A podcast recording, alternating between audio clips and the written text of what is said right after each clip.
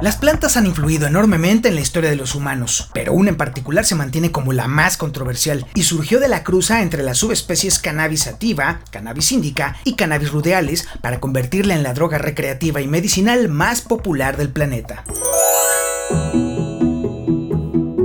Casi todos la conocemos como marihuana, pero hay centenares, quizá miles de nombres para ella. Los más populares, por lo menos acá en América, son alfalfa, aracata, bailarina, belula, café, campechana verde, coffee, chabela, chíchara, chipiturca, chora, clorofila, coliflor tostada, colitas, cola de borrego, cola de león, crema de león, dama de la ardiente caballera, de la buena, de la verde, diosa verde, doña diabla, doña Juanita, doradilla, epazote, esfinge verde, fina esmeralda, fito flor de juana, coma, greña, grifa, grilla, gris, cuera, hojas de alpiste japonés, hojita con lumbre, hani, jerez seco, join, juana, juanita, juanita salazar, señora viniegra, criscras, lengua de buey, maciza, machachaca, madrastra, mala hierba, malva, maría, mariana, margarita, marinola, maripepa, maripoppins, mastuerzo, material, mora, morita, moreliana, mois, mole, moraleja, moravia, morisqueta, morón, mostaza montés, mota, motivosa, motocicleta, motor de chorro, nena, nalga de ángel, orégano, oro verde, pajuela, pasto verde, pastura, pepita verde, petate quemado, pochola, rana, roja de Panamá, rosa maría, saumerio, soñadora, suave pechuga de mariposa, suprema verde de clorofila, tirsa, tónico, tortilla tostada, tronadora, trueno verde, verdolaga sagrada, verdosa, hierba buena, hierba bruja, hierba de oro, hierba del diablo, hierba santa, yesca, zacate inglés.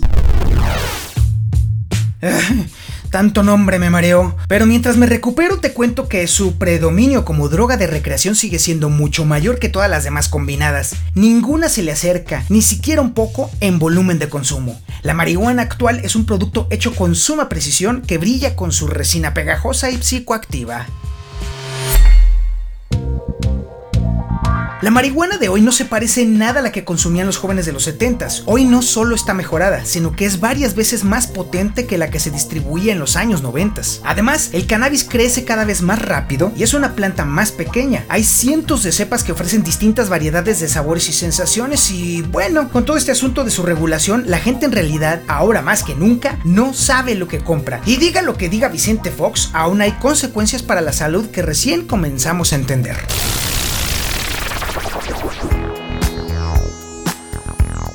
Por milenios se ha visto a la marihuana como misteriosa y sagrada y hasta demoníaca, pero solo hasta ahora los humanos aprendimos a diseñarla, y la pregunta inevitable es, ¿qué le hicimos exactamente a esta planta y qué implica eso para quien la utiliza? Soy Antonio Zapata, mejor conocido como el reportero. Este es el podcast del reportero y nos estamos metiendo en terreno pantanoso, eh, bueno, mejor dicho, en un espacio lleno de, humo, em, con un extraño tufo, en medio de una nube, entre la niebla, lleno de vaporosas emanaciones y aunque no lo crean, tiene miles de años.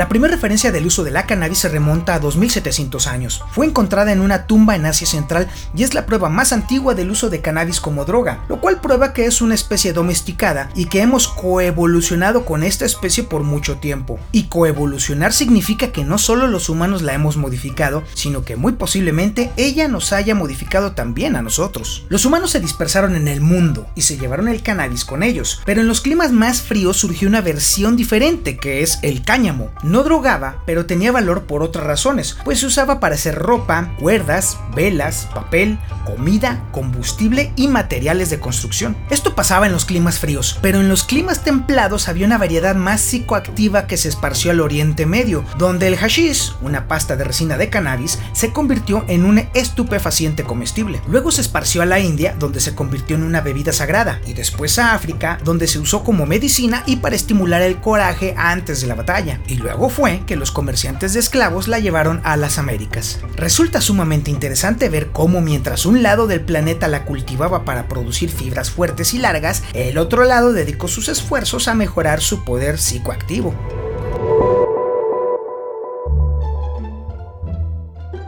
En 1753, Carl Linnaeus, el botánico sueco que creó el sistema actual de clasificación de organismos, llamó a la planta cannabisativa. Estas plantas crecían en altura y tenían hojas delgadas. Más tarde, a una variedad hallada en las frías cumbres de la India con hojas muy gruesas y oscuras se le llamó cannabis indica. Y luego apareció la pequeña cannabis ruderalis que se encuentra en Rusia. Fue entonces que Linnaeus notó algo inusual en el cannabis. La mayoría de las plantas tienen flores con partes de macho y de hembra, pero el cannabis cannabis tiene plantas que producen solo semillas o solo polen. En otras palabras, había macho y hembra bien definidos en esta planta. Linnaeus aisló plantas hembra junto a su ventana y lo que pasó lo entusiasmó mucho al ser testigo de cómo una hembra no fecundada florecía ante sus ojos, luego de haber estado un tiempo considerable expuesta en vano para acceder al polen del macho. La hembra del cannabis produce flores psicoactivas más grandes que tienen un mejor efecto narcótico y es la flor la que tiene la mayor cantidad de resina y aceite. Las hojas y los tallos contienen algunos psicoactivos, pero no tantos. El químico psicoactivo principal se llama THC o tetrahidrocannabinol. El segundo químico activo principal es el cannabidiol o el CBD, que reduce la ansiedad. Pero resulta que el cannabis tiene más de 100 compuestos que afectan al cuerpo,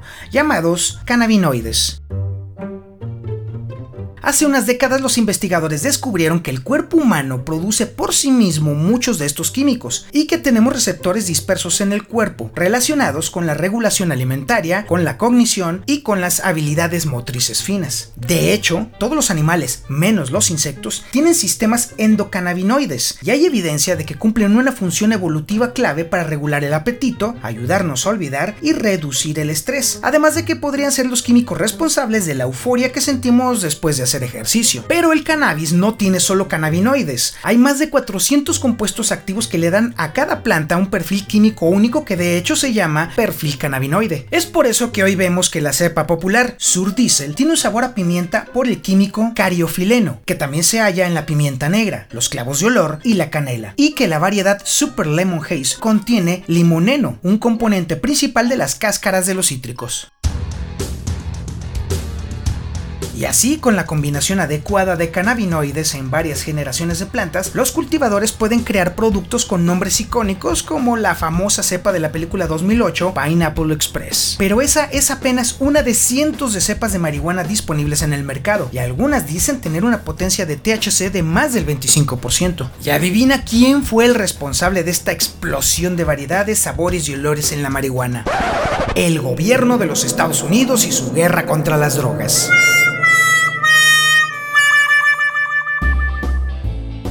Durante la mayor parte del siglo XX, la marihuana que se consumía en Estados Unidos llegaba a México y era de una pésima calidad, pues los traficantes entregaban a sus compradores las plantas completas, es decir, tallo, hojas y semillas, por lo que los estadounidenses en realidad pagaban por un miserable 3% de THC por el resto de todo el producto, un auténtico fraude. Entonces llegó el gobierno de Estados Unidos y comenzó a pagarle a México para que rociara los campos de marihuana con herbicida a partir de 1975, así que los estadounidenses comenzaron a cultivar ellos mismos.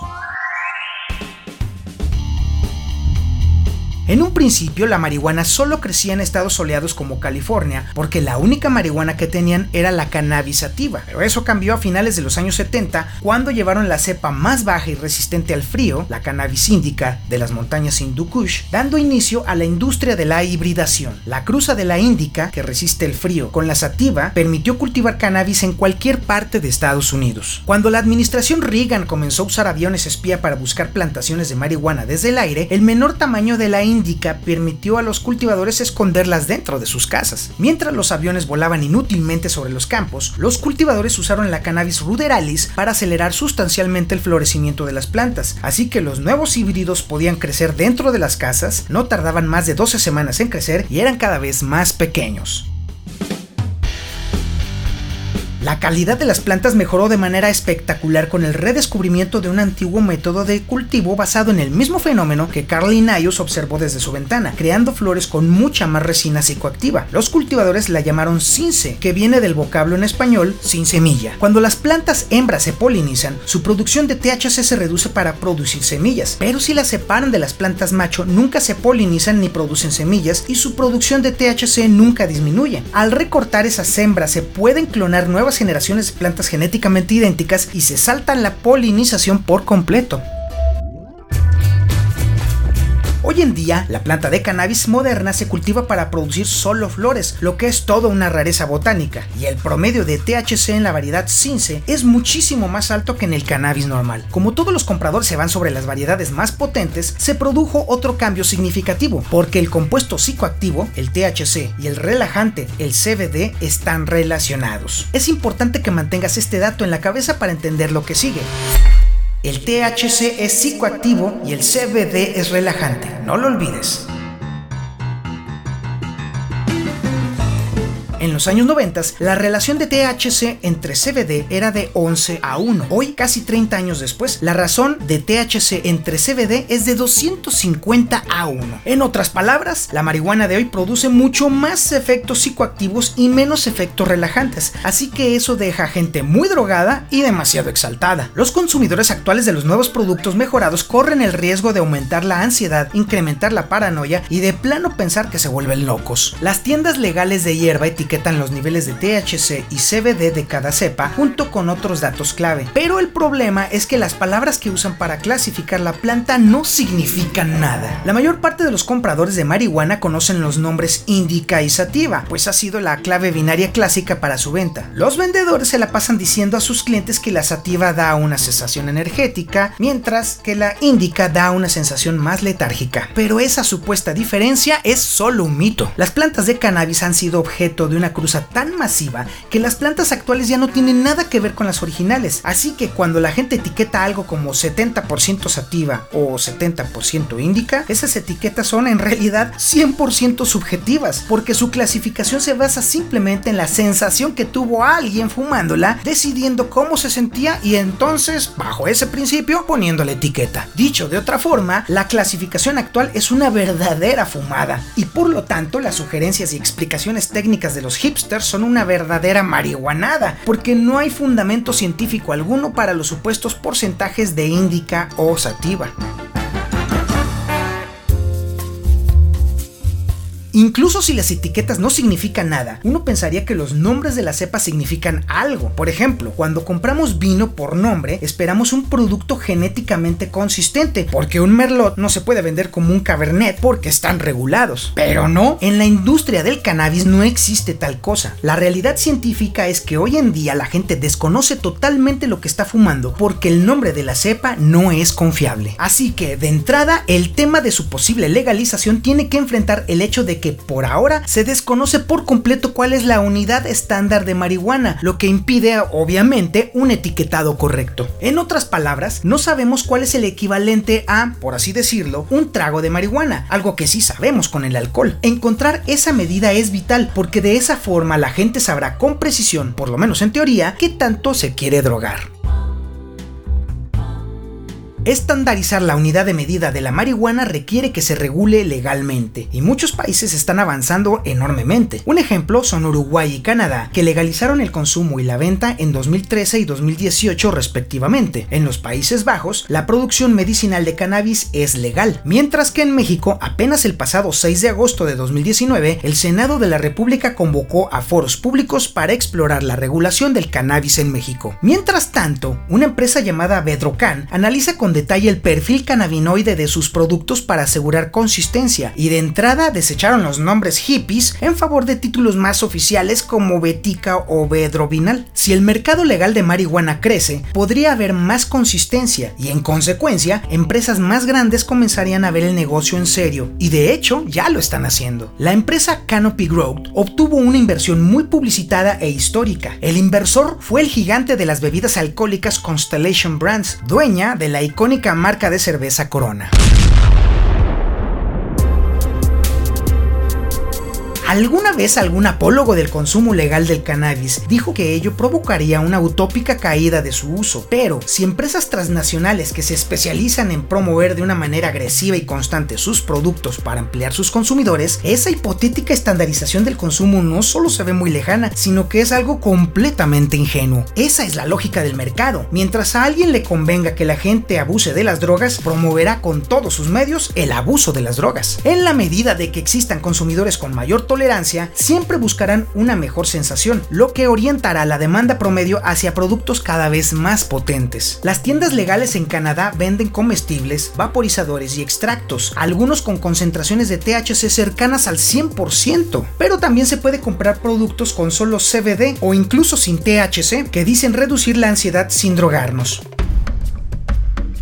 Entender cómo estos productos afectan al cuerpo humano es importante, sobre todo porque la marihuana no es totalmente inocua. Estudios serios y rigurosos han demostrado que pueden elevar el riesgo de esquizofrenia y psicosis, y aún hay mucho que no sabemos del impacto en la salud a largo plazo pero cada día parece traer nuevas historias sobre sus posibilidades medicinales. Otros estudios, igual de serios, han encontrado que la gente con dolor crónico reduce la cantidad de opioides que usan mediante su uso. Se ha estudiado también su particular efectividad para tratar el glaucoma, la epilepsia y aliviar los efectos secundarios de la quimioterapia, y cada día son más los pacientes que insisten en que la marihuana les ayudó donde otras medicinas fallaron. Ante estas evidencias, hoy más que nunca es urgente diseñar con más eficacia y rigor científico esta planta, pues nos ayudará a adaptar los posibles tratamientos y abrirá un nuevo campo en la medicina.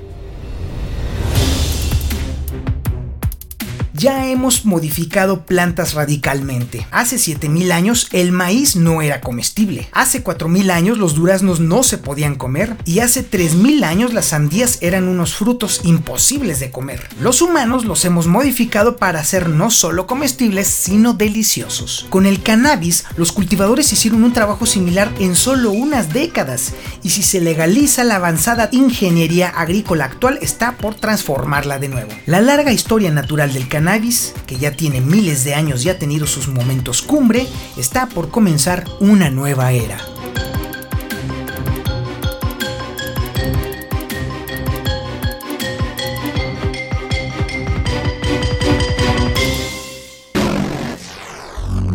En tiempos donde las redes se inundan de mentiras y noticias falsas, nace un podcast que indaga, investiga y divulga hechos y fuentes confiables.